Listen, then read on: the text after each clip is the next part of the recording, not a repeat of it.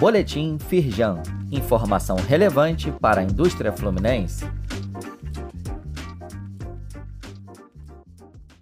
Edição de terça-feira, 2 de maio.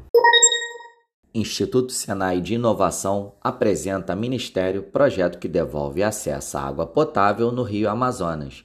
A reunião aconteceu nesta terça-feira em Brasília entre o presidente da Firjan, Eduardo Eugênio Gouveia Vieira, o primeiro vice-presidente da federação, Luiz Césio Caetano, e o ministro do Desenvolvimento Regional, Valdez Góes, disse o presidente da Firjan, aspas, essa é uma questão local que tem impacto nacional, já que se trata do maior e mais diverso bioma do país.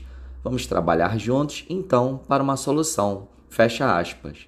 Saiba mais a respeito acessando o link disponível neste boletim. Prêmio Faz Diferença. Grupo Soma vence a categoria Desenvolvimento do Rio.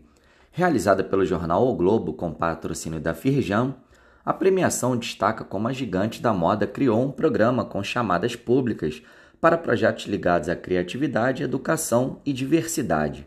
A Copapa de Santo Antônio de Pádua e a Rio Mix de Itaboraí também foram finalistas. Leia mais a respeito acessando o link disponível neste boletim. Mercado de trabalho fluminense registra melhor mês de março desde o início da série histórica. Resultado coloca o Rio como estado com o terceiro maior saldo do país, o levantamento da Firjan, realizado pela plataforma Retratos Regionais, mostra que foram criadas mais de 19 mil vagas, puxada por serviços e pela indústria. Saiba mais e acesse os dados completos no link disponível neste boletim.